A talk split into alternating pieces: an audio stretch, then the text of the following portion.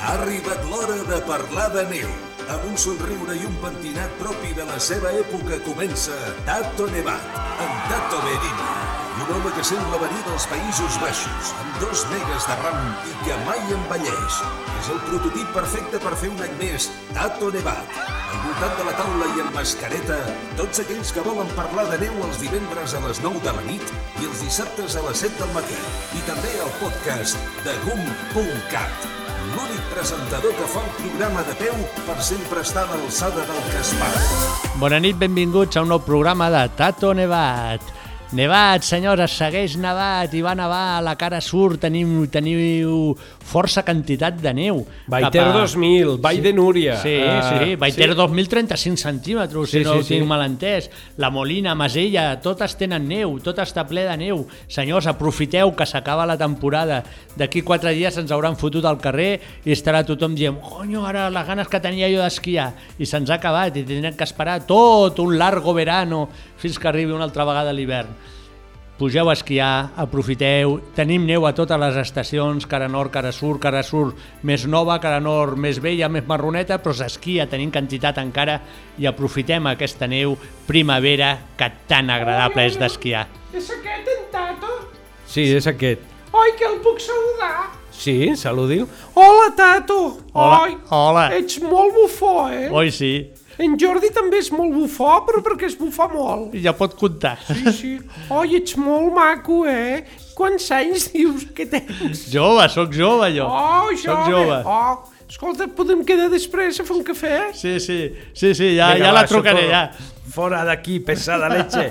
Vagi allà amb en Jordi. Oh, Oh, Jordi, vine! bueno, va. Mare de Déu, Va. tanta gent aquí a la ràdio. Bueno, va.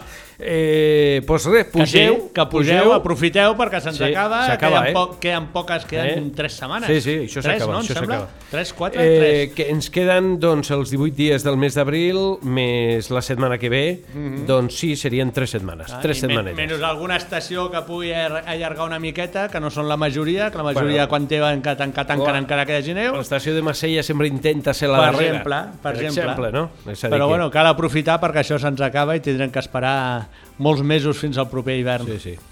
Molt bé, eh, doncs avui és interessant la conversa, no?, per la persona que portes. Jo crec que agradarà La persona a la gent. sí, sí, sí jo clar, crec que agradarà clar. molt. Clar, clar, tot el que sigui parlar d'història de la neu i de- d'històries fotogràfiques i, i de coneixements, de coses que no s'han parlat gaire de, de la història de la Vall d'Aran o de la neu en general, de la muntanya, pues sempre, sempre és un tema interessant. Jo crec que serà, us agradarà.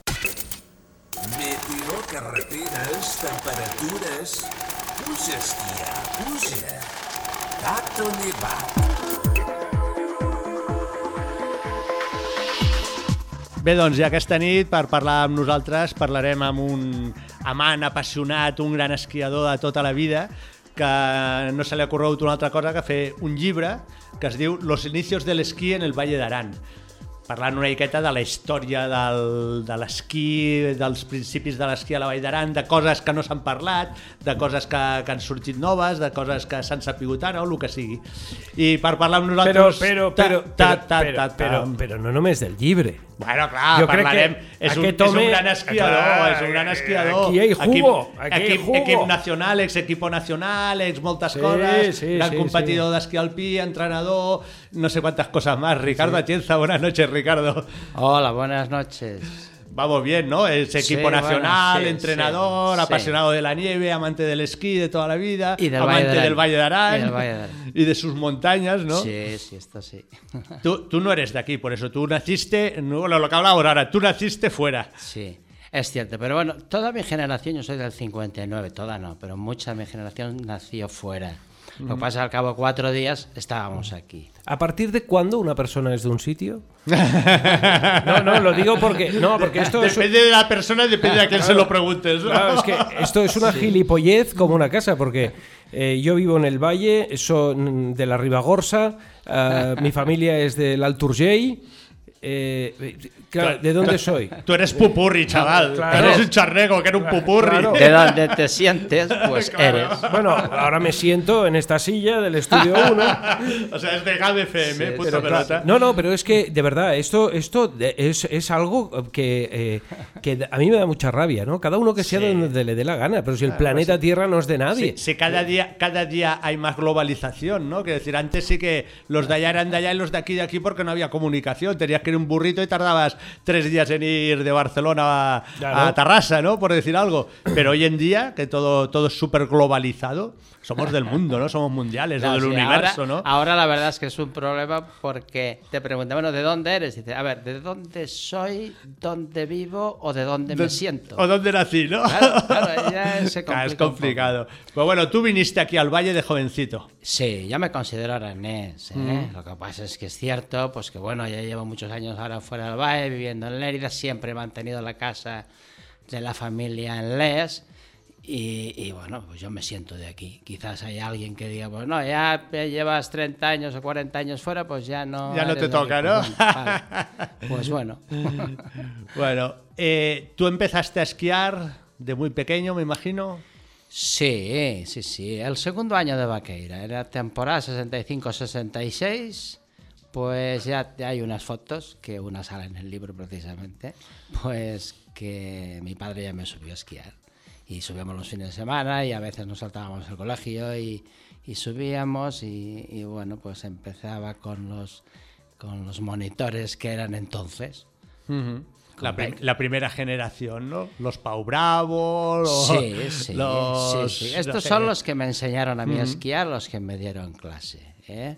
Y después ya enseguida, pues uno que guardo mucho cariño, pues es el con Benito Beira. Benito, Benito, gran, ami- Benito, gran amigo sí. de la casa. Y sobre todo Benito, bueno, siempre ha tenido una ventaja, o al menos tenía, que ahora, ahora le he visto ¿eh? últimamente para hablar cosas del libro y tal.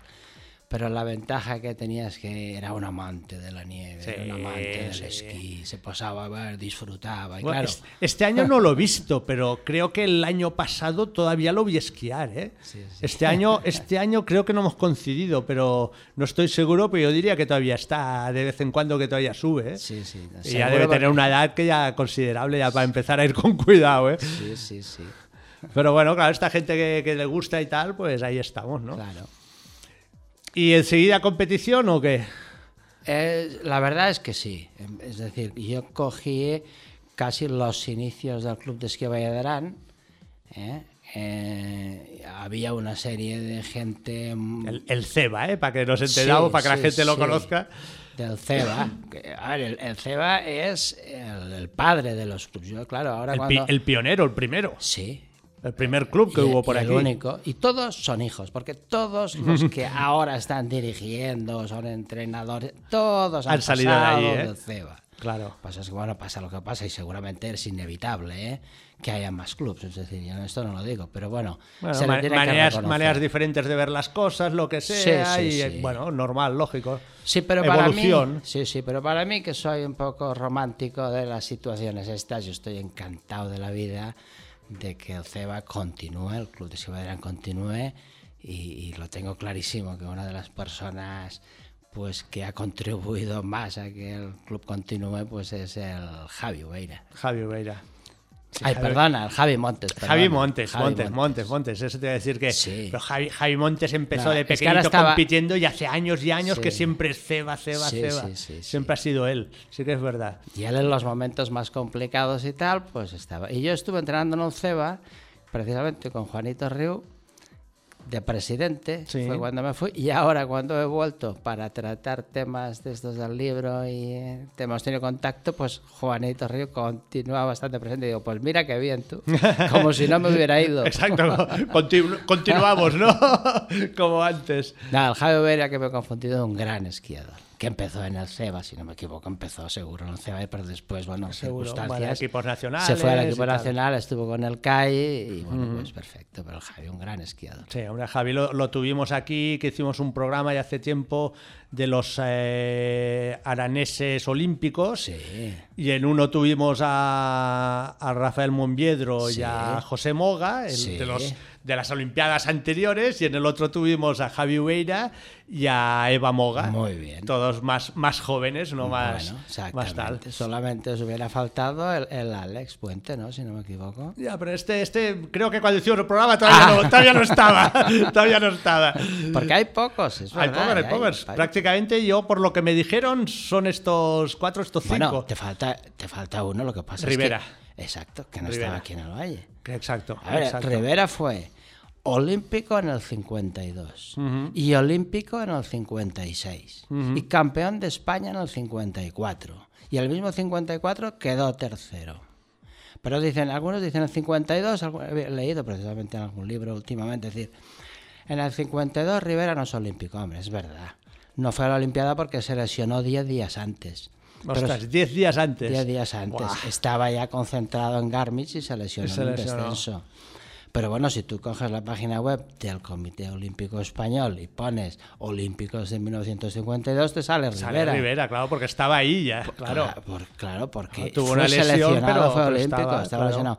Y si lo dice el Comité Olímpico Español, no creo que haya nadie, sino que lo quiten de, Sí, de la sí. página web al Rivera y entonces ya no será Claro, olímpico. claro, claro. ¿Eh? Claro. Olímpico un gran y fue además el Rivera, no es que yo no quiera hacer propaganda al Rivera, sino que como se ha marchado del Valle, pues pues bueno, pues no se le conoce tanto. Incluso hay alguno- algún entrenador o gente que lleva muchos años aquí de quién es Rivera, pues quién es Rivera, pues, pues- fue el primer campeón de España que tuvimos en el año 1954 y el que creó el primer club del esquí propio del Valle de Arán en 1957. El ARE, pues ese es Rivera. ¿Are? Sí. Asociación Recreativa de Empleados. Ostras. Era de productora, lo subvencionaba, digamos. Vale, y él vale. fue el primer presidente. Y los corredores eran pues sus amigos de entonces, el Monviebro, los dos Moga y... ¿Quién me falta? Ah, el Monviebro y, los Mo- y el, Pablo, y el Pablito Bravo. Pau Bravo. Ostras, ostras, no ha llovido nada. No Sí, ha llovido sí, nada. ¿Y cómo, ¿Y cómo te da a ti por, por decir, ostras, a ver qué pasó? Porque tú no eres de esa época, o eras No. un niño en esa época. No, ¿no? No, de decir, voy a rescatar para atrás, a ver cómo existía, cómo funcionó todo esto, quiénes eran. y- Ya, ya. Bueno, yo creo que el origen de, de todo, eh, te- si, si estoy hablando demasiado tanto, me lo dices. que No, no, no, sé. sí, para eso te hemos traído, para que hables. a, mí Bueno. ya, a mí ya me tiene el harto de oírme toda, toda la gente. Ahora vale, tienes- te toca hablar a ti. Yo lo que creo, creo eh, que el origen fue en el 2014, vuestro amigo Claudio Ventín, que a él le gusta que le digan Junior. Junior, Junior. Pues me pidió unas fotos porque su padre dijo, oye, ves a Ricardo y dile que tiene que le pídele fotos porque eh, sé que su padre hacía fotos y tal, ¿eh? era fotógrafo. Y entonces me vino a ver, bueno, total, que había, tenía tal follón de fotografías, teníamos en casa una caja con todos los negativos y dije, bueno, De tengo locura, que ¿no? escanear esto, tengo que verlo. Y cuando lo estaba escaneando, que esto fue, si no me equivoco, en el 2017, me pasé todo un verano escaneando, oye, pues, pues me trasladé a aquellos años, de una manera, claro, pues a base de, de escanear negativos y tal, me trasladé hacia aquellos años.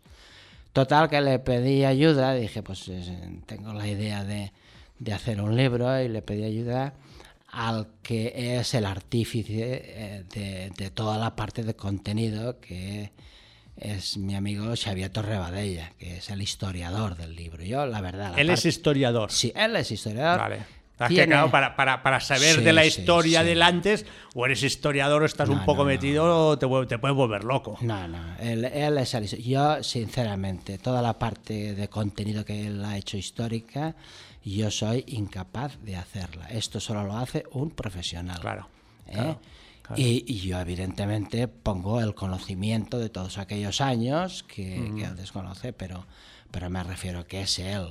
Vale. Y ¿Y, tu, aquí- ¿Y tu padre era fotógrafo profesional? ¿Se dedicaba a ello o no? Sí, sí, sí. Sí. Mi padre fue fotógrafo aquí. Mi padre era administrador de correos en Les. Vino en el año 41 aquí. ¿eh? ¿Y qué pasa? Que, que los, eh, ya lo sabemos, los de, nuestra generación, que antes los funcionarios cobraban muy poco. Es decir, Bueno, entonces tampoco él- cobramos demasiado ahora, ¿eh? No te creas. Ya, pero, pero es que antes Debía ser miseria y Antes- compañía, antes, claro. eh, ya, ya tenía fama los maestros de escuela de que cobraban poco, pero te puedo asegurar que el resto de funcionariado cobraba poquísimo. Claro. Total que éramos cuatro hermanos, tres hermanas y yo, y, y vamos, pues mi padre, eh, para intentar hacer algo más que sobrevivir, pues se hizo fotógrafo. Pero era aficionado a la montaña y al esquí, y esquiaba en superbañeres y hacía excursiones, precisamente con el, Pablo, eh, con el padre de, del Claudio. Eran muy amigos y Ajá. a hacer excursiones y tal. Y entonces, pues Luis Arias le contrataba para hacer fotografías de vaqueira. Pero a ver, también había aquí había un excelente fotógrafo, el, el Porras. Ah, sí. ¿eh? Pe- ¿Y por qué contrató a mi padre? Pues, pues porque sabía esquiar y porque le gustaba la montaña y hay muchas fotografías que requerían hacer excursiones. Claro, y, y si esquías puedes llegar a sitios y Claro, puedes- sabes, sabes por dónde pillar a, a la gente que hace el deporte y todo esto, claro. Efectivamente, y por eso le contrataron Ah, a muy él. bien. ¿eh? Muy bien. Y entonces tenías allá una caja allá llena de, de, de- de- Negativos, de negativos, sí, pero sí. sin saber ni lo que es, ni lo que era, ni... Estaban relativamente clasificados. Ah, un poco sí, Sí, porque, un porque poco si no, para poner todo esto en orden te puedes volver No, loco. pero es que- que no, eh, pase tiempo, ¿eh? hay que coger un escáner, que es que los escáneres de negativos del que normalmente todo el mundo conoce, que es el de 36 milímetros, estos todavía se encuentran. Pero el de la fotografía profesional, que no sé si de la Rolleiflex, por ejemplo, que es 5x5, Mm. Sí, o, sí. o de otras cámaras que son 6x5 y tal, estos hubo hace 15 o 20 años cuando se pasó a la fotografía digital, pues que hubo casas comerciales que los fabricaron escáneres. Pero ahora ya no se fabrican. El que más barato puedes encontrar profesional es 3 o 4 mil euros. Y claro, para mí era inasumible. Ah, claro, es que claro, es Total, que encontré uno, con esto ya te acabo. Encontré uno de segunda mano, de escáner, y pude, y pude escanear las fotografías. ¿eh? Por, eso, por eso las tenemos aquí, si no, porque era ¿Cuántas- imposible. ¿Cuántas tienes, lo sabes o no?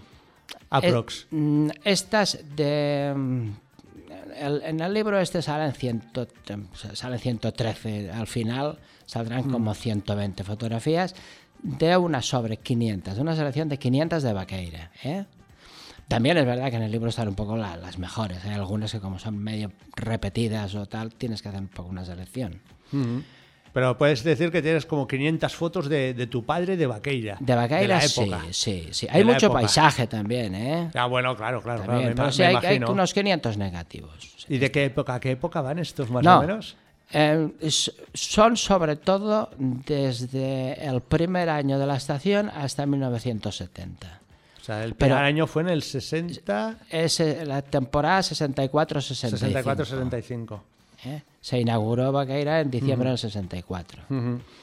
Entonces son. Y, ¿Pero por qué? Pues porque a mi padre después era funcionario, le trasladaron a Lérida y entonces Vale. dejó toda actividad. Entonces, Claro. bueno, pues te cerró las cámaras fotográficas, guardó todo. Todo empaquetadito, Exacto, ahí y- guardado. Y lo dejó allí.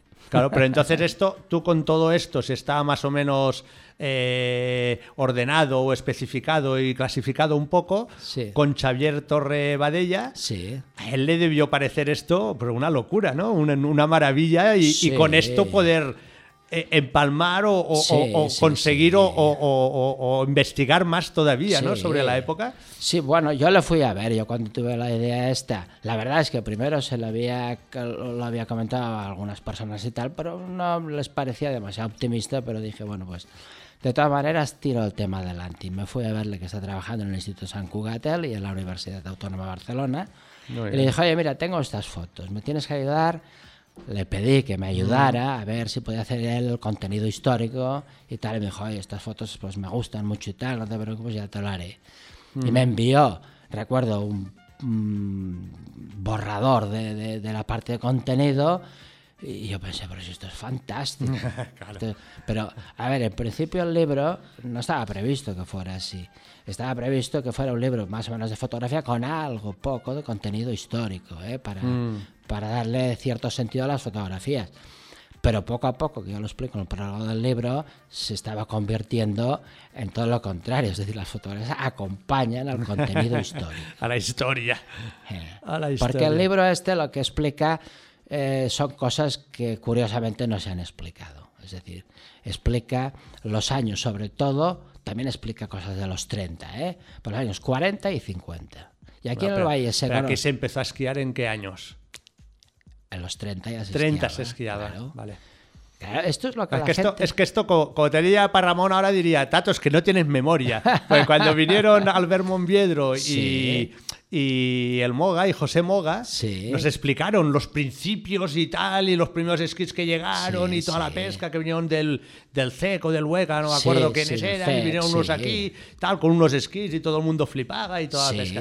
Bueno. Yo, mi memoria ya no me acuerdo de, fechas. Te tengo que decir, tengo que decir una cosa porque si no me echarán la bronca, no me puedo equivocar. Es decir, a ver, eh, se considera en 1919 el origen del esquí en el Baidrán, ¿eh? Porque- 19. Sí, 1919 porque vinieron tres esquiadores famosos en aquel momento del CEC, porque esquiadores, escaladores, excursionistas, ¿eh?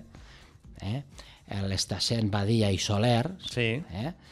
vinieron aquí a enseñar el esquí a los araneses. Este es el origen del esquí que se considera. Es cierto que, por ejemplo, en la revista Vaqueira, él eh, ha escrito un artículo este año, eh, Claudia Ventín, en el que trae que antes de, sobre el 19- 1908, una cosa así, ya eh, sale alguna fotografía de algún esquiador aquí en el valle. Si no me equivoco, es francés. Vale, ¿eh?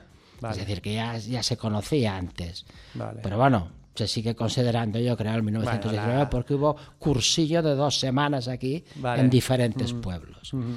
Después esto debió continuar, hay muy pocas referencias, ¿eh? pero lo que está claro es en 1930, en el 34, el, el Hostal La Creu de Salardú se publicitaba en La Vanguardia diciendo que el hotel tenía calefacción.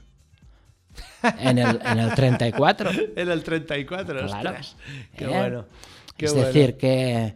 Y había autocares, que también salen en anuncios de la vanguardia. Había autocares de Barcelona para esquiar en el puerto de la Bonaigua. ¿eh? Pero claro, en el 34 sube a pie y baja como puedas. Ah, no, claro. claro, estaban, hacían. Eso, eso era esquí. Sí, Eso era esquí, eso era en tener ganas de esquiar, ¿eh? sí, sí. Porque esto tenía que ser muy duro, claro. Cuando mi padre me explica que él de jovencito cogía con su amigo el Pachot, que se cogían el tren hasta la Molina, esquís al hombro, subían a la Tosa de Alp y bajaban por el otro lado hasta Alp esquiando, Sí. cogían el tren y para casa otra vez, ¿no? Sí, dices, ostras, durillo, ¿eh? El tema. Sí. Y Durillo. sí, y, lo- y las clases en La Molina al principio pues eran gratuitas. Y los que vinieron aquí a enseñar en el 47, después fue cuando se considera el inicio del esquí de competición en el Valle porque vino el CEC también. Pero la escuela de La Molina vino, es decir, es la escuela Molina del CEC, se le llama. Es decir, Vale. el era- no, no era una cosa que se diferenciara demasiado, pues venían de manera gratuita, de manera altruista. Bueno, porque, porque eran amantes de, de lo que hacían, les gustaba y decían, mira, pues vamos allá, enseñamos, nos lo pasamos bien y, y así ya tenemos más Sí. ambiente, más seguidores, más, más esquiadores, ¿no? A ver si esto evoluciona, me imagino que iban por ahí los tiros. Sí, sí, sí. Bien, bien. Y entonces eh, el libro habla hasta, me has dicho, hasta el 70. ¿Y Sí, sí, sí. ¿Por se- qué hasta el 70?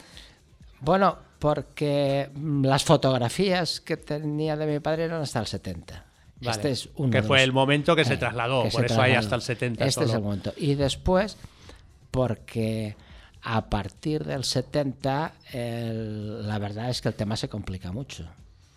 ¿Por qué? ¿Qué Porque- tema se complica? Sí, pues porque mm, con la desgraciada muerte de, de Luis Arias, pues entonces hay un cambio generacional y es cuando eh, pues viene Miguel Arias y la estación sufre, bueno, sufre, tiene una gran expansión y entonces ya es que venga otro y lo cuente. Porque ya hay más gente que en esos años Ya, lo vivido vivieron. o- Claro, Yo en aquel momento estaba aquí en el colegio Juan Mar, que estaba esquiando fuera de España. Claro, porque tú hiciste competición y estuviste en el Marc, en el Juan Marc. La primera Con el equipo sí, nacional. Sí, sí, sí. Empecé aquí en, el años, en la temporada 73-74. 73-74. ¿Tú coincidiste con Paquito y esta gente o ya no? Estos ya no, no, Ya no estos estaban. eran mayores. Estos ya eran mayores. Sí, est- yo, bueno, en el equipo nacional, sí, claro. Pero estaban cuando tú Sí, empezaste a claro, competir, claro, todavía claro. estaban, ¿no? Coincidí con él pues seis o siete años.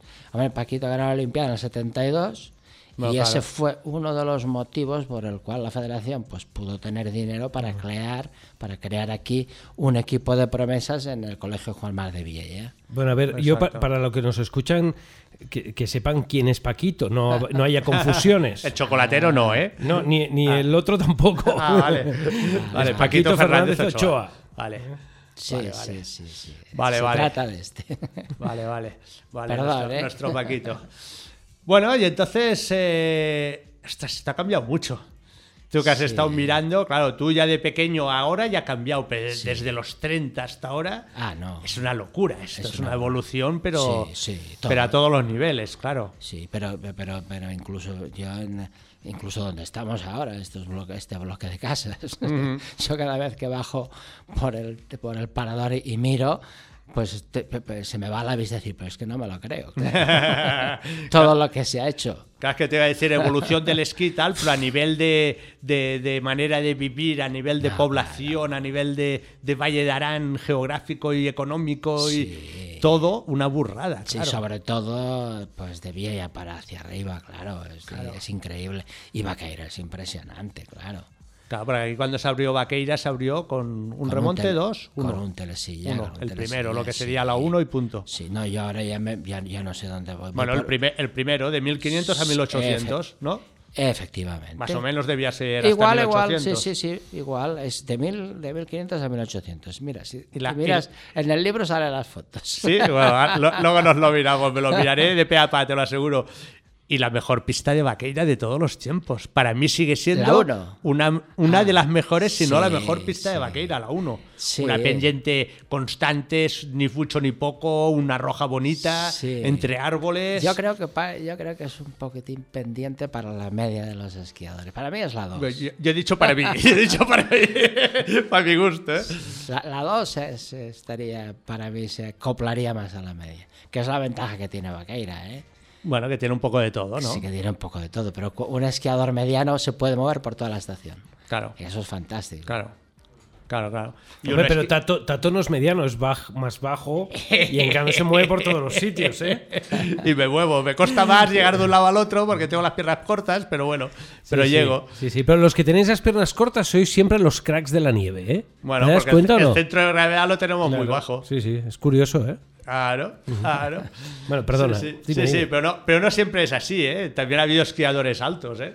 Sí, hombre, por supuesto. Pero Yo no sé, los yo- pequeños, Yo, los más recuerdo un, un canadiense cuando yo competía a los baches que dice, ah, tío, bajito, pues más, más centro de gravedad más bajo, lo que sea. Había un canadiense que aquel tío se no medía dos metros, Bill Keenan, poco le faltaba, ¿eh? Y era el único en Copa del Mundo de baches que esquiaba con esquís de slalom gigante. Todos íbamos con esquís de slalom y aquel llevaba esquís de gigante. Y, y era, y era de los que hacía podiums cada dos por tres, ¿eh? O sea, el tío estaba arriba de todo. Ya porque era gigante, tío. Sí, claro, sí, sí. bueno, no sé, claro. Cosa lo suyo. Necesitabas que es de gigante, claro. Claro, ya lo he dicho bien, ya lo he dicho bien. Oye, y, y este, y este cambio tan grande, mm, ¿tú qué, qué- qué- qué considerarías que sería el cambio más bestia de, de- de todo? ¿A nivel de, de valle o...? No te entiendo. No, a ver, ¿qué, qué es lo que más ha cambiado más bestia? ¿El- ¿La manera de esquiar, el esquí, el valle en sí, Po- hombre, para- las montañas, todo? No, ya se ha intentado respetar. Para mí la arquitectura eh, es brutal, es mucho. Esto, aparte, es un impacto visual importante. Pero no quiero decir de que no se haya hecho bien. Es decir, veo que los... O sea, hay sitios que son peores. Sí, sí, para los entenderlos, ¿eh? y tal, pues lo que pasa es que, claro, vienes aquí al valle fuera de temporada oye, y, y estás prácticamente solo y te puedes mover a hacer excursiones y tal. Es que son pueblos fantasmas mucho Sí, ¿eh? de sí, todo lo sí. que se ha hecho, porque claro, la media de ocupación de la segunda o en su caso tercera residencia, que hay muchas, que son 10 días al año Claro. o por ahí, ¿eh? es muy poco, es muy muy bajo. ¿eh? poco, muy es claro, tanta construcción para tenerla cerrada. Sí, es verdad. Pero bueno, es- Sí, bueno, es la evolución, ¿no? Tenía, exacto. te- tenía que ir así, ¿no? Tenía que ir así. ¿Y, y- y has tenido más ayuda, aparte de, de Xavier Torre Badella, en el libro? Claro, habéis consultado a Laventín, por decir alguien, o gente así, gente No. del pueblo que os haya explicado cosas, No, o... Mira, te, no, hay que aproximadamente hace eh, a ver, 9, 10, sí, 12 o 15 años es cuando empezaron a surgir las hemerotecas. Antes no existían las hemerotecas digitales. Vale. Entonces, el, el hacer un libro hace 20 años era complicadísimo, porque te tenías que ir a una biblioteca física y empezar a consultar. Hoja por hoja, ¿no? Sí, eso es complicado. Ahora es fantástico. Y ahora se está empezando a perder porque empiezan a hacerlas de pago o te tienes que suscribir al diario. Vale. Pero claro, tú ahora en- pones en, en Google, eh, pues hemeroteca de la vanguardia, y te dice, vale, muy buenos días, ¿qué día usted quiere consultar? Pues el día 12 de octubre de 1947. Y te puedes leer el periódico. Ya, pero te tienes que acordar del día. Sí, Claro, es- no, se trata de buscar, no, pero es que hay otro sistema, ya tienes toda la razón. Claro, que iba a decir, claro, si has de mirar todos No. los años día a día, también vaya, no, vaya locura. Sí, no. sí, también. el dato tendría un problema. Sí, para acordarme del día que de buscar, ¿no? Por eso, por eso. No, ya tenéis razón, ya es que lo quería simplificar, porque hay un apartado que te pone buscar palabras clave. Y entonces tú coges y pones un periodo y pones buscar Valladolid esquí. Y entonces te remite A tal día, o a tal día, o tal... Efectivamente, te sacan las páginas donde Vale. eh, sale o identifica que sale Valladolid esquí, por ejemplo, o La Molina o, O lo que sea, quieras. claro, claro. Y entonces ya te limitas a leer es las páginas donde sale. Claro, si no, si- si no seguiría siendo una locura, por mucho que fuera digital, seguiría siendo una locura. No, pero en el mundo- claro. con el mundo deportivo, por ejemplo, lo- un poco yo lo, lo hicimos así, ¿eh? es decir, casi eh, en épocas determinadas, coger día por día, ir mirando las Mm. noticias de esquí. Teníamos la suerte de decir es que el jueves sale en el mundo deportivo en los años 50 ya salía el jueves una página de esquí. De nieve, Y entonces claro. ya te ibas a los jueves. Claro, claro, claro. Y porque te quedaste en el 70, en el 80 y pico me hubieses encontrado. Bueno, con esto- que tenía un amigo en el mundo deportivo y siempre nos sacaba artículos nuestros. Bueno, con esto contesto de que ayudas, yo recuerdo, le comenté a mi compañero, le comenté a mi compañero, oye, eh, ¿quieres con quién quieres hablar y tal? Que podemos hablar con gente nueva y tal. Y dice, mira, prefiero de momento no leer ningún libro ni nada. Me dijo él. Ni ver ningún libro. No, no, ni ver ningún libro. No me quiero sentir influenciado. Vale, Es claro. decir, empezó directamente con los diarios y después ya hablaremos. Empezó de ¿sabes? cero con aquel que sí, dice. Sí, sí, Bueno, eso está bien, pa- para, para no estar influenciado por otro periodista Sí, o otro sí, historiador o lo que sea. bueno, es que- Pues esto está bien, pero de unido, ¿eh? Todas las noticias que salen aquí eh, ponen la referencia bibliográfica. Hay, hay, vari- hay de- bastantes libros, eh, pero sobre todo todo lo que son diarios. El, si es la vanguardia, si es el ABC que se ha consultado, si es el mundo deportivo, la fecha y el número de página en el que sale. Bueno, está bien, está bien. Hombre, esto da credibilidad. ¿no? Porque, Para claro, si, no, sí. si, no, si no poner ahí no sé qué y no saber dónde se ha sacado la idea o, Claro. o la noticia y dices, ostras, Claro. de esta manera sabes que hay un, una, Sí, una pauta, ¿no? sí, sí. Oye, vamos a hacer una pequeña pausa para publicidad y cosas demás que estas que le gustan a Parramón. Vale.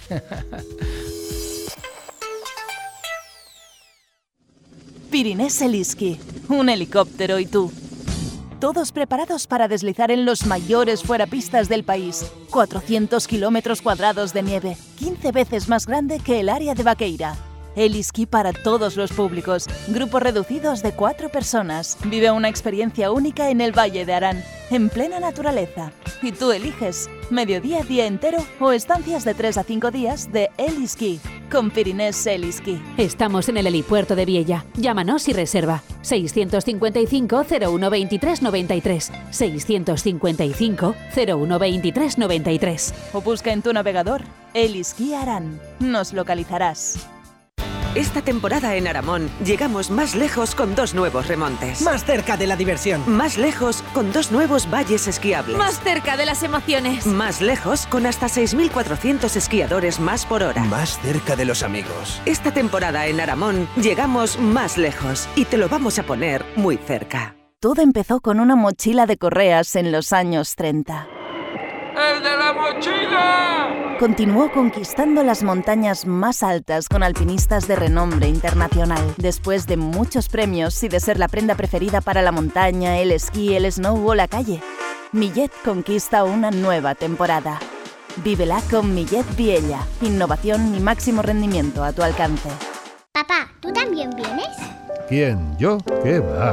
Yo con esas botas y tapado hasta arriba, deslizando por esas pistas. ¿De verdad te imaginas a tu padre así? Sí. En el Grupo Catalán Occidente te damos confianza, porque la vida está para usarla. Si quieres ganar una carrera o sencillamente dejar atrás a tus amigos, sorpréndelos encerando tu material con Bola, la marca de ceras para disfrutar de tu deporte favorito en la nieve. Encera con Bola y sé el primero. Mientras unos preparan las pistas, otros esperan la llegada del Polar Sound Festival. 25 y 26 de marzo, Vaqueira Beret. Sé que ella quisiera regalar sus superpoderes, igualarse a los demás. Resérvate para deslizar de día en Vaqueira Beret y disfrutar la tarde y la noche con los mejores artistas.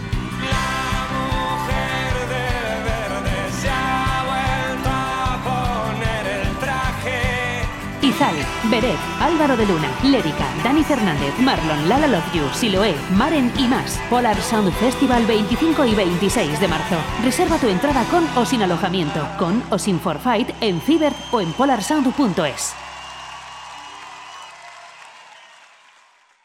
Ara és el moment. Descobreix un territori amb encant per compartir amb la família i amics. Amb 11 estacions d'esquí alpí i nòrdic al Pirineu de Lleida.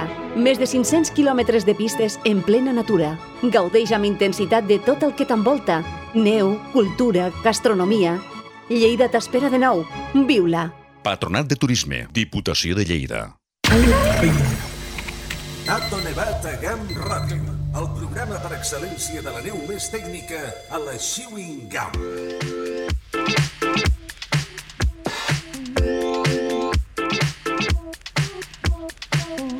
Bien, seguimos hablando con Ricardo Atienza de este libro Los inicios del esquí en el Valle de Arán.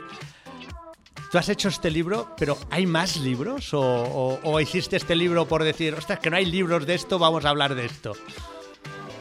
Sí que hay algún libro, pero yo creo que de historia del Valle de Arán, eh, a ver, hace poco eh, el Instituto de Estudios Araneses sacó un libro, mm, pero yo más bien diría que son los inicios del esquí de, de 1919. Ujú. De manera muy acertada, habla de aquel cursillo que hicieron el Estesen Badía y Soler, ¿eh? Ujú. y después destina algo más, pero sobre todo se centra Se bastante. centra ya. El allí. inicio, inicio, por Sí, decirlo de alguna manera. Yo ¿no? diría que, yo diría- es mi opinión, ¿eh? también. Mm.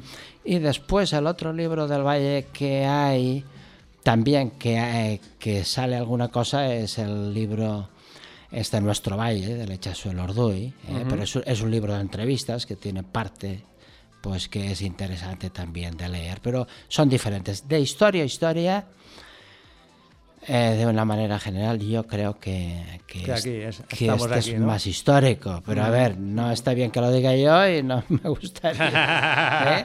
bueno, Pero pues te tenemos aquí, para tienes que mí- decirlo tú. Exacto. Oye, ¿y esto diríamos que la historia, el- sea- o sea, la historia del esquí o los inicios del esquí en el Valle pueden ser los inicios de España o de Cataluña del esquí? No, no, no, no, empezó en otros sitios. Sí. En la Molina mucho antes, o no, Claro, bueno, claro, mucho tampoco. Sí, no, no. A ver, en, el- en Cataluña el origen del esquí se data en 1908. ¿eh? Vale. Aproximadamente, 8 o 10 en Rasos de Peguera. O sea, que- ni, en- ni que en la Molina, rasos de Peguera. Eh, sí, en Rasos de Peguera fue cuando se probaron unos esquís eh, que habían traído de Chamonix, un tal Alberto Santamaría, que en aquel momento era socio del centro excursionista, muy famoso excursionista y, y Ujú. tal, y fueron a probarlos allí y enseguida se empezaron a hacer pues campeonatos por la zona de Camporodón y enseguida pasaron a la zona de, de Nuria y La Molina a hacer campeonatos. Cuando el tren, si no me equivoco, no me equivoco, sobre, pero sobre el año 1920 llegó a La Molina, 1920, fue cuando evidentemente pues hubo un boom del esquí en toda aquella zona. Claro, porque había más accesibilidad. ¿no? Claro, claro. Con el tren lo acercabas mucho a todo el mundo, claro. Claro, y había mucho, en fin, el, el centro excursionista ha sido un poco el promotor ese. ¿eh? Yo no soy la persona más adecuada para hablar de la Molina y de Nuria, Ya, ¿eh? ya. pero es el origen. El origen Y- es la más sí, por allá, Y vale. poco tiempo más tarde, pues fue eh, Nuria, enseguida. Es decir, Mm. los esquiadores, faltaba nieve y en rasos de peguera, por ejemplo, ya se trasladaban enseguida hacia La Molina y Nuria a esquiar. Porque tenían más altura, me imagino. Claro. Pero bueno, el primer telesquí, por ejemplo, de aquí de España, en el 43 está en La Molina. En la Molina. En la el Molina fue el. 43. Pero curiosamente no se habla... Pero en el 43, y Sí. estamos diciendo que desde el 908 se esquía. Sí, O sea, es cuando desde que empezaron- se empezó a esquiar hasta que hubo el Sí. primer remonte han pasado 30, y 30 Sí, años o más o menos. Sí, sí, claro. No Pero mal. bueno, yo digo, si ahora estuviera aquí un compañero tuyo, Mm. el Claudio Mentín diría, no, no fue en 1908, fue en 1906 en el Valle de Bueno, Arán. vale, ¿eh?". más, más o menos. Claro, es decir, todo lo Dos que para de- arriba, dos para abajo, Sí. no vendrá de Todo lo que decimos es Dos un de poco Sí, vale, vale. Lo, lo estamos diciendo ¿Eh? un poco sobre la marcha y un poco a grosso modo. Vale, ¿eh? vale. Para entendernos. Sí. Pero bueno. Bueno, lo que te decía, que la Molina es el 43, pero el funicular de Nuria se instaló en el 42 y sin embargo, en, eh, que subía, estaba el Hotel Puigmal, era para subir desde la estación de Nuria Ujú. hasta, hasta arriba, fue en el 42. Esta- para mí estas fueron las primeras instalaciones. Ya, ya, ya. Eh, En Nueva Zelanda se instaló un telesquí dos o tres años más tarde, pero tenía muchos problemas. Y el primer telesilla eh, fue en Candanchú en 1946. ¿eh? Pero poco tiempo más tarde, enseguida aquí en La Molina, también se instaló un, un, un teles- un telesilla. Y Vaqueira se inauguró en el 64-65. Sí, muy tarde. O sea, a finales del 64. Claro. Bueno, ¿qué pasa aquí? No, es que aquí el problema que había es que el túnel se abrió en el 48. El problema que había era llegar, Claro, llegar al claro, valle. En el efectivamente. 48 has dicho el túnel. En el 48, claro. Claro. Es decir, mientras otros tenían ya instalaciones, aquí no.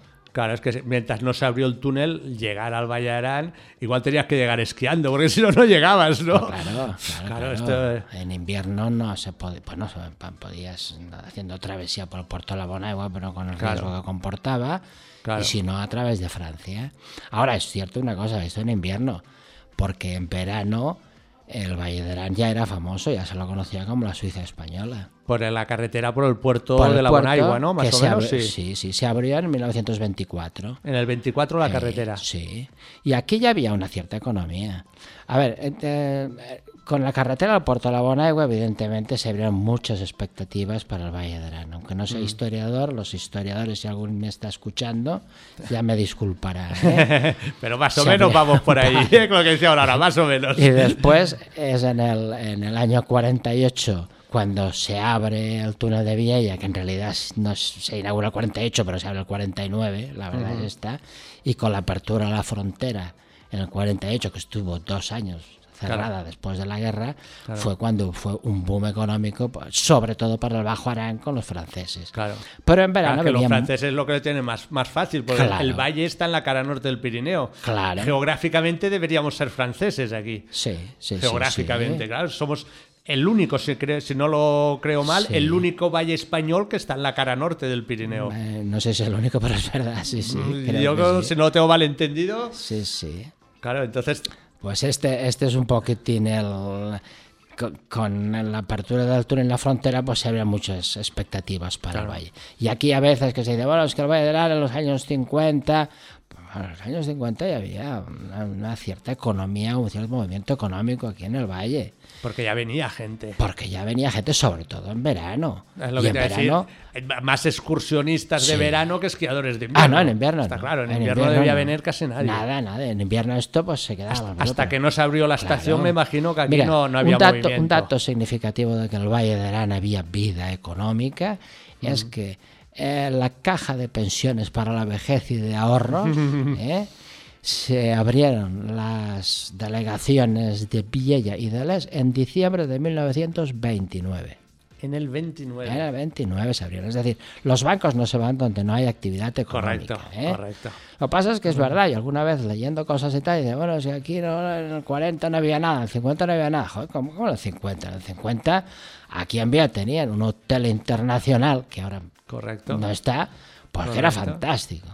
Y, en, y en el, a finales de los 50 en Les había seis, seis hoteles ya, y en Posos cuatro o cinco. Claro, si habían hoteles es porque venía gente. Y el hostal La Claro. Se publicitaba en los años 30 y en los años los- 40. claro. Es decir, y, si y- se publicitaban y esto es que la gente que, venía, claro, está claro. a- hay otras eh, comarcas. Pero lo que pasa que es, que es lo que decimos, que debían venir más en verano, más de Ah, cara al excursionismo, al Sí, estar en la montaña, sí. que no al esquí. Claro, claro. Ah, y el esquí hasta que nos abrió Vaqueira, me imagino que no hubo Claro. el tirón de venir Claro, para aquí. porque no solo es la puerta, hay la, la- el túnel, sino que eran los accesos al túnel, eh, eran complicados. No, claro, y las carreteras no son las que son, ni se, ni se Efectivamente. limpiaba como se limpia ahora. Las maquinitas de limpiar de la época Sí, debían ser de risa, sí, sí. me imagino. Y te Pero a pillaba ver- una tormenta y ahí te quedabas Sí, sí. igual, ¿no? Pero aquí, en, en, eh, después hablar de los años 30, pero los años 50, el Alfonso Segalás, Alfonso Segalás fue vicepresidente de la Federación Española en los años 50, fue el que acompañó a los Olímpicos de Oslo y tal. Este ya decía que el Valle de Arán se convertiría en un gran centro de deportes de invierno. Esto lo hacía en el 56 en su libro. Pero, Claro. pero Rivera, en el 57, en un artículo de, de prensa que ya había ganado el Campeonato España, había sido olímpico en dos ocasiones, también decía lo mismo. Esto Claro. los 50, es decir, Porque ya, ya se venían por aquí, ya se veía las montañas y la cantidad de nieve que Claro, teníamos, claro, que es cara norte, que aquí Claro, no, tenemos. es que Segalás precisamente lo que hace referencia es por sus condiciones meteorológicas. Claro. Él apunta. Claro. Porque él, que era de allá por sí, ya se daba cuenta de que decir, joder, mientras allí no tenemos nieve, aquí esto, Aquí la montaña vaquera más. está llena Claro. de nieve. ya, de Ahora, alguna me- manera se sabía. Me imagino que de alguna manera también se abrió Vaqueira precisamente por esto, ¿no? Y se abrió aquí donde se ha abierto porque las condiciones meteorológicas y de nieve debían ser mejores o idóneas, ¿no? Un poco. Está clarísimo. Pues esto es. Yo lo tengo Esto muy es, claro. sí, ¿no? y, si- y sigue siendo así. Porque yo, claro. sigo, yo sigo diciendo que Vaqueira es la montaña mágica. Siempre Claro. tenemos más nieve que en ningún lado. La nieve se aguanta buenísima siempre. Se conserva mucho más la nieve. Sí, sí, Bueno, sí. Esto es. ¿no? Pero bueno, yo he hablado de los 50. Pero Mm. eh, si ya sale en el libro, y ahora cuando hagamos la presentación en vía también saldrá, que yo Ah, insisto. que has dicho antes que harías la hay una presentación de, ah, del CEBA Sí. para el libro este, ahora en Semana Santa. Sí, sí. En octubre hicimos, que se tenía que haber hecho antes, pero por temas de, Vale. de salud y tal, no se hizo. eh, que, que la verdad es que yo tenía mucho interés porque este libro está escrito con el corazón para los araneses. ¿eh? Ujú. Y yo tenía mucho interés que el Consejo General pues hiciera una presentación y en el mes de octubre la hizo. Y después del Consejo General aquí en el Valle, pues también con la CEBA, pues le he pedido que me hiciera una presentación. Entonces hemos quedado, no me ha confirmado el día, ¿eh? sobre mitad de Semana Santa, a hacer un- una presentación del libro en el, en el cine de En Villa. el cine. ¿eh? Vale, pues habrá que estar, los que los oís y estéis interesados, habrá que estar al tanto, a ver, enterarnos Pero a través bueno, del CEBA esto- o de la esto- radio, si el día que lo sepamos, si nos lo dicen, nosotros lo publicitaremos Vale. para que la gente... Vale, ya, ya eh, les diré hacer un poco de- al CEBA que te envíe, Claro. os envíe una invitación. Claro. Pero bueno, lo curioso de esto que digo yo de la montaña de Vaquera, que es como lo titulo, es el tema de que en los años 30 hay dos esquiadores famosos, ¿eh? que son Alberto eh, el Oliveras y el Aguilera, que son también dos excursiones. Guilera, compa- Guilera de la Molina. Sí, sí, sí, sí, sí. Aguilera fue presidente de la Federación Catalana durante muchos creo, años. creo que debía ser o el padre o, Sí, o- seguro, o- o sí. el padre o, o el abuelo Sí. de la de una aguilera que competía esquí artístico conmigo, de la Molina. Sí, sí, sí, es posible. Seguro, seguro. Pues, pues este es en los años 30 ya escribieron el boletín del CEC en, en los años 30 que por sus magníficas condiciones el, el Pla de Beret eh, era fantástico Era para hacer una estación de invierno. Esto en los años 30. ¿eh? 30. Y ya lo veían claro. Ya lo Bueno. veían. Bueno, Bueno. ellos, y después ya que yo acabo la presentación del libro diciendo que estos dos señores, junto con el Segalás y el, y el, ¿cómo se llama? Y el Rivera, pues que verdaderamente lo acertaron. Lo acertaron de lleno, está claro. Totalmente. Lo que pasa que me imagino que en aquella época debía ser complicadísimo meterse en la cabeza montar una estación de esquí. Debía Ah. ser como de locos, ¿no? Pensarlo Eh, ya solo ya debía ser claro. una locura, ¿no? Aquí en España sí, claro. Antes de la guerra complicado. Y después, pues bueno, pues, eh, Pues igual todavía también, más. también más complicado, está claro. Pero por ejemplo, hablando con que, coinciden, esto ya lo dije otra vez, eh, Rivera y Benito Veira coincidieron por separado porque conocieron los dos a Foeger y al Super Saxo, que son dos entrenadores, uno alemán y otro austriaco, que vinieron aquí. Y a mitad de los años 50 intentaron eh, montar una estación en Baqueira. Y ya se daban cuenta del potencial de Baqueira en los años 50. Un primer, si no recuerdo mal, del, del programa que hicimos con Monviedro Sí. y Moga, Sí. un primer arrastre debajo del hotel La Creu de Sí, Salardú. Esto, es el- Eh, esto lo montó Alquilera. En vale, el año 60. Que debía ser esto que estabas diciendo tú, ¿no? No, No. Esto es en el 63. Ah, Se vale, Montaron allí, digamos que eh, era del Frente Juventudes, Educación y Ujú. Descanso. Montaron allí un que no les acabó de funcionar porque se estropeó y tal. ¿eh? ¿Eh? ¿Sabes? No, no. Yo me refiero a los años 50. Estos dos, el Fueger, que era- fue entrenador de Monviedro, Sí, y, sí. y de Rivera y de los Moga y de. Bravo y tal, junto con el Super Saxo, tuvieron la idea de montar el golf. Más que las condiciones económicas, la frontera, la situación política y tal, Vaya a ser eh, complicadísimo. les hicieron tirar para atrás. Pero ya tenían la idea. Y estábamos hablando de que Fueger fue seleccionado, seleccionador nacional aquí, después acabó, eh, era un militar alemán eh, que vino Ujú. aquí justo después de la guerra. Eh, después acabó seleccionador de la selección eh, alemana y acabó en Estados Unidos dirigiendo una estación de esquí. Ostras. ¿eh? Y además Y muy, ese- muy bien considerado. Y ese ya ¿eh? lo había visto que aquí se tenía que hacer, ¿eh? Sí, sí, sí. Ostras. Sí. Bueno, bueno, bueno. Y tuvimos que esperar a que viniese eh, Arias. Luis Eh, Arias. No, no, no, no, ¿Cómo fue esto? No, para ¿Cómo mí no, es decir, la- este- yo te explico mi opinión. ¿eh? Vale, vale, está es claro. decir, la iniciativa de aquí fue de gente del Valle, sobre De gente todo del Valle. de, de Salardú.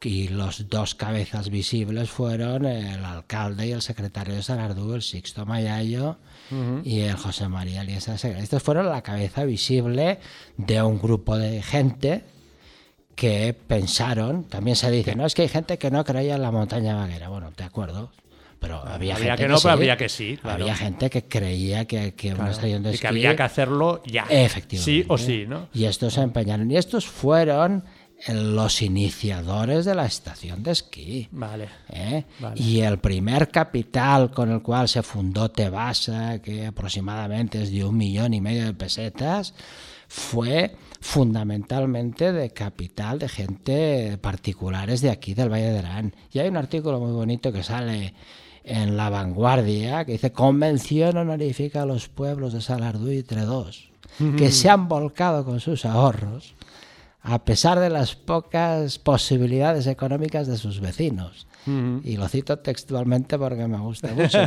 porque, es veo, verdad. lo veo. Después la historia después resulta que se cuenta de otras maneras. Bueno, claro, cada, cada uno la cuenta a su conveniencia, me imagino, un poco. no, ¿no? lo que pasa es que es verdad. Pero por eso está bien y por eso decía, me decías tú que todos los artículos, todo lo que se habla en el libro está documentado, que ha salido de un artículo de la vanguardia del año y Sí. tal, y esto es lo que da una credibilidad, ¿no? Entonces, si tú tienes una documentación, eso Sí, va- sí. es más cierto, ¿no? Que, que me ha dicho fulanito, Sí. me ha dicho venganito, ¿no? Sí, pero, pero bueno, la continuación después es que evidentemente montar una estación pues es muy caro y, y, bueno, pues resulta que las personas que tomaron las riendas de Vaqueira a partir del año 65 cuando entró en suspensión de pagos podían ser otras, pero han sido unas que bajo mi modesta opinión pues lo han hecho muy bien.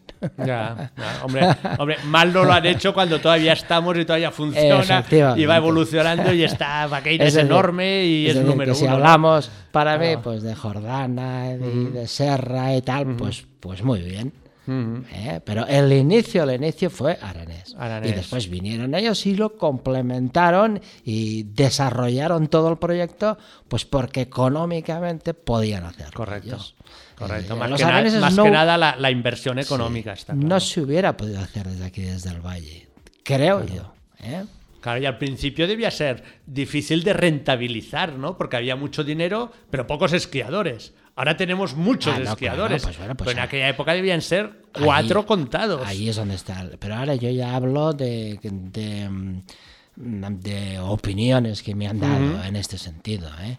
Pero me refiero a Vaqueira hasta que no dio beneficios, por lo visto, pues pasaron 10 o 12 años. Claro. ¿Y esto quién lo aguanta? Pues esto lo aguanta con- pues Catalán Occidente. Catalán Occidente, claro, con un potencial detrás es la económico. verdad. Está claro. Pero bueno, creyeron y no fueron ambiciosos, no fueron usureros y, y Oye, y, lo- tuvieron y- paciencia. y los inicios en el Valle Arán, los, los primeros esquiadores, se fundó una escuela de esquí que eran Sí. todos o prácticamente todos araneses también, ¿no? Sí, Si no, lo, no lo entiendo mal. Sí, casi. Casi. ¿Y eso cómo funcionó todo el tema No, este? Porque ahí se pasó ya a la escuela, después de la escuela ya se pasó a tema, a tema de competiciones o lo que sea, ¿no? Sí, no. Eh, a ver, la primera escuela que hubo aquí fue una delegación de la Escuela de la Molina 12, que en el 47. ¿eh? Esta fue Vale. la primera, que yo no sé lo que duró. Vale. Esto seguramente, hablando... Pero bueno, estos, son, estos son los que vinieron a enseñar a los de aquí. Efectivamente. Vale, ¿eh? vale. Ahora, en el 64, ¿qué pasaba? Que todos estos esquiadores que habían sido buenos esquiadores en los años 50 fueron los que tomaron, esto también fue una gran ventaja, las riendas de la Escuela Española de Esquí. Ujú. Llámese el Pablo Bravo, el Monviedro, los dos hermanos Moga, ¿eh? fueron los que, em, digamos, iniciaron la escuela española. Después había, después había otro que no era del Valle, que se llamaba, que, yo no lo he conocido, Gary. Y, eh, Gary, que era, si no me equivoco, era del Payars, ¿eh? que me puedo equivocar. Y después, el primer año, si no me equivoco, también estaba como agregado Juan San Juan.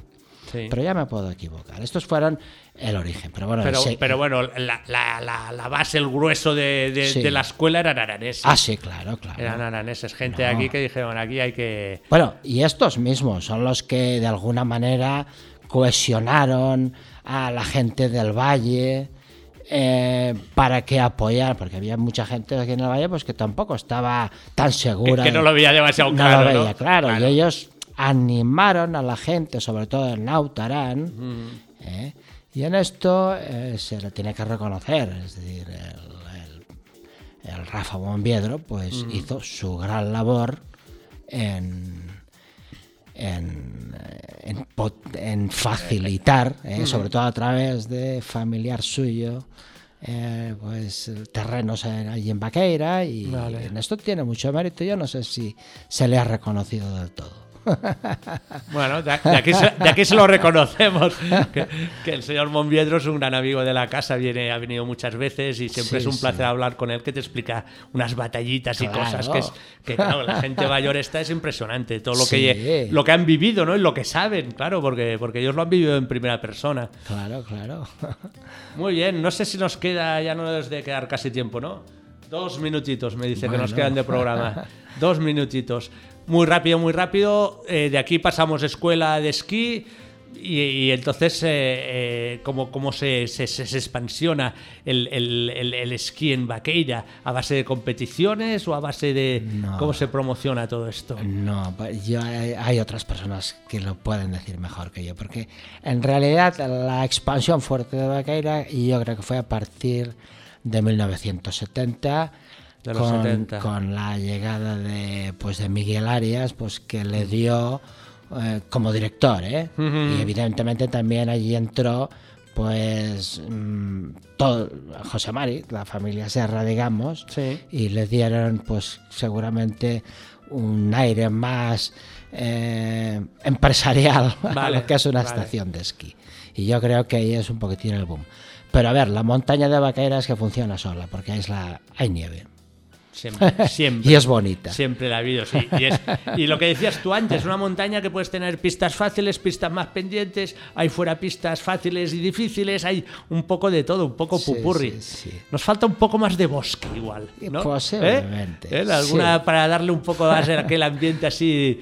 Pero vaya, pero la montaña en sí es, es bestial y todo y todo lo que ha evolucionado, claro. no, y claro, porque los primeros remontes hasta que el hasta que no llegó un remonte a 2500 pasaron días. Sí, bueno, cuatro años, ¿eh? Cuatro años, Cuatro años, claro, es que sí, no está sí. mal, ¿eh? No está mal. Y ahora te Yo- plantan un telesilla en un momento que da de una punta a la otra. Yo no acabaría, yo no acabaría sin recordar que tiene otra presentación este libro. ¿eh, Sí, lo hemos dicho, ¿eh? Hace un momento. No, pero recordarlo. ¿eh? Eh, antes de acabar, recordar eh, la presentación del libro. Lo dejo en tus manos, Ricardo, que invites tú a la audiencia que quieran ir a, a la presentación. Ah, que les invito yo. Sí, hombre, hombre, Eh, claro, que, que- que- que les diría Bueno. que vengan a conocer el libro ¿por qué? Para- porque les va a gustar. o por- claro. Bueno, pues. eh, O para se- que te lo compren y has de hacer calés, ¿o qué pasa aquí? será, será un día de Semana Santa que todavía está por concretar en el cine de Viella. ¿eh? Y bueno, si te gusta, si a alguien le gusta eh, conocer la historia de los inicios del esquí en el valle, pues La- la es el historia, momento de aprovechar. Pero la historia oculta. ¿eh?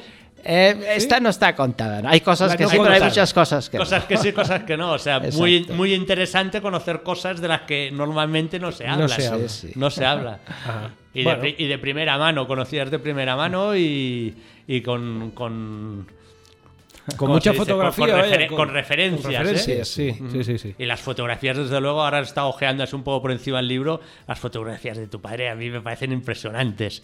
Sí, claro, en la sí. época es que ves aquello y pues te hace una gracia el que es esquiador ahora, ves aquello y dices, ostras, pero, pero, pero así se esquiaba, ¿no? ¿Esto qué es? Sí, ahora sí. está lleno de gente, ahora hay un follón por todos lados y aquí habían cuatro gatos, ¿no?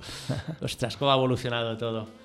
Cómo ha evolucionado. Bueno, eh, Ricardo, se nos ha acabado el tiempo. Pues se me ha pasado muy rápido. Se te ha pasado ¿eh? rápido. Pues bueno, como te tenemos por aquí, el año que viene otro día te pasas y hablamos de- del esquí. Como tú y yo hemos esquiado en aquella época y ahora, hablamos un poco de la evolución del esquí en general, ¿eh? ¿Te parece o qué? Sí, Podríamos- tanto. podríamos hacer un programa, ¿eh? También. Bueno, pues desde aquí estás invitado. Gracias. por haber venido, que sea un éxito el libro y cuando sepas los días exactos nos lo dices que, que invitaremos a la gente para que venga a la presentación. Pues muchas gracias. Tato Nevat a GAM Ràdio, el programa per excel·lència de la neu més tècnica a la Chewing Gum. Y llegamos al momento del rincón de Aramón con Vivi desde Cerler. Buenas noches, Vivi. ¿Qué tal? Muy buenas noches, Tato. Buenas noches. ¿Cómo tenemos el panorama en Cerler para este fin de semana? Pues tenemos un panorama estupendo porque tenemos un fin de semana cargado de nieve y cargado de actividades, así que muchas cositas para contaros esta noche. Bueno, pues empie- empieza, empieza. Pues empieza, tú misma, tú Empiezo, misma. empiezo, empiezo. A ver, Empieza, empiezo porque empieza. eh, en principio tenemos la estación, como no la hemos tenido en toda la temporada, mm, con mucha nieve. Marrón. kilómetros, No, blanca, pistas, blanca. Vale. Eh, blanca, blanca. Y, y entonces, aprovechando estas condiciones, es que vamos a celebrar dos eventos importantes este fin de semana que os comento. Mañana sábado celebramos el segundo banque de slalom de Aramón Cerler. Es una competición súper divertida eh, para snowboarders en todas las categorías, eh, tanto chiquitines a partir de 6 años hasta Master 50. Hay mm, eh, 70 riders apuntados a esta competición, así que vamos a estar desde primera hora en el sector Ampriu con esta competi de snowboard y, bueno, nos lo vamos a pasar muy bien. Y luego el domingo vamos a estar en el Snowpark, Rincón del Cielo, celebrando eh, la Four Kids. Es una competición eh, para esquiadores de 5 a 15 años, para chiquitines que sean amantes del freestyle y quieran participar de esta competi. Eh, todavía se pueden inscribir en nuestra página web, así que el domingo a celebrar la jornada en, el Snowpark eh, de Rincón del Cielo, en el Terrain Park. Y, y como todos los fines de semana, tendremos también a nuestros embajadores sábado, domingo, el lunes también estarán eh, para recibir a los esquiadores que quieran sumarse a esta actividad que comienza a diez y media de la mañana en Cerler 1500 y hacen un recorrido por toda la estación. Eh, y qué más cosillas os cuento. Y tenemos también, por supuesto, mañana bus blanco llegando desde Lleida, eh, una, una, um, un transporte al que se pueden sumar cualquiera que quiera consultar esta oferta en nuestra página web, un autobús que sube gente a esquiar a Cerler, a conocer Cerler desde Lleida, con un precio muy accesible. eh, 75 euros alquiler, forfait y viaje. Eso va a decir. Lo recuerdo del día, Y- que, del día que estuvimos en Cerler. Y con haciendo packs interesantes, depende de lo que quieras, puedes hacer el pack y Claro. te sale a buen precio todo. Exactamente, pues Oye- lo habéis explicado fenomenal. ¿Y, y, y- y y está funcionando bien? Dime la verdad. Funciona, funciona muy bien, funciona muy bien porque hay gente que ya lo conoce de otras temporadas. Ah. Entonces son repetidores. A principio de temporada, cuando todavía no se pone en marcha, ya tenemos un montón de gente preguntando eh, qué día eh, se pondrá en marcha el servicio, qué fin de semana comienza. Y entonces con, con repetidores y un poco con el boca a boca se va haciendo ahí una cantidad de gente que sube cada fin de semana. Bueno, pues Eso es fabuloso. Eh, bueno, oye, el, dime, Tato. ¿Tenemos primeras trazas también o qué? Este fin de semana no, no tenemos abrir huella, pero sí todavía quedan fechas disponibles. Se puede consultar el calendario en nuestra página web porque durante lo que nos queda del mes de abril para esquiar sí que habrá fechas de abrir huella disponibles. Y comentaros también algo importante que no me quiero dejar pasar por alto y es que a partir del día lunes, todavía este fin de semana no, sábado y domingo horario normal de 9 a 17, pero a partir del día lunes cambiamos el horario de la estación, pasamos al horario de primavera, es algo bastante habitual eh, en, en Ara- bueno, el Grupo Aramón. Eh, aprovechamos las, mejor- las mejores horas de nieve con el cambio de hora, ¿no? Que hacemos Sí. la noche del sábado y vamos a, a partir del día lunes, el horario de apertura será de 8 y media a 14.30. Vale, adelantado media hora. Exactamente. ¿Ganamos una hora de dormir o perdemos una hora? Perdemos, ¿no? Perdemos, esta vez yo creo que es la, la mala. La, la mala. Perdemos, perdemos, Bueno. perdemos una hora. Bueno, pero ganaremos luz. Sí, y, sobre todo ah, tendremos un gran ahorro energético. ¿eh? Felicidades Sí, a los que sí. pusieron la norma en aquella Sí. época de la Segunda Guerra Mundial, porque gracias a eso hay un ahorro energético brutal. ¿eh? sobre todo lo veremos en la factura de final de mes. Sí, sí, Eh, sí, bueno, pues eh, Vivi, eh, hoy, está, ¿no? está, hoy he estado escribiendo en color marrón, que lo sepas. Y patina igual Sí. que la blanca. Igual. Eh, ¿El No polvo sahariano? Sí, igual, patina igual, no hay problema. Bueno, Lo si pasa es que sabes te- en uno, sabes en otro, ¿verdad? No, no, pero te, eh, te gusta, pero hoy en, eh, ya había muchas zonas en Baqueira Beret que se veía de color marrón, pero, pero sin ningún problema. Bueno, eso ya debe estar más que asentado. Se ha quitado el casco, se ha puesto un turbante, entonces bajaba muy bien. Sí, sí, sí. Eso que decimos nieve polvo o nieve polvo sahariano. Eh, Exactamente. También podría El polvo ser, la claro. tienen en Cerler ahora. Claro. Lo Porque- vamos a incluir dentro de las calidades de nieve para el parte, polvo sahariano. No, porque luego está la nieve húmeda o la morcillona. Ya directamente eh, es otro tipo de nieve que tratamos aquí en la radio habitualmente. Pero bueno. Bueno, pues nada, Alda. eh, Bueno, chicos, buen fin de nada semana y, y a ver si se animan a, a pasarse por aquí por Cerler. muy Pa- bien, Pasamos, pasamos. pasamos. Venga, buen fin de Adiós. setmana. Hasta luego. Buenas noches. I fins aquí el programa d'avui. Us esperem la propera setmana. Nou programa de Tato Nevat. Tato Nevat,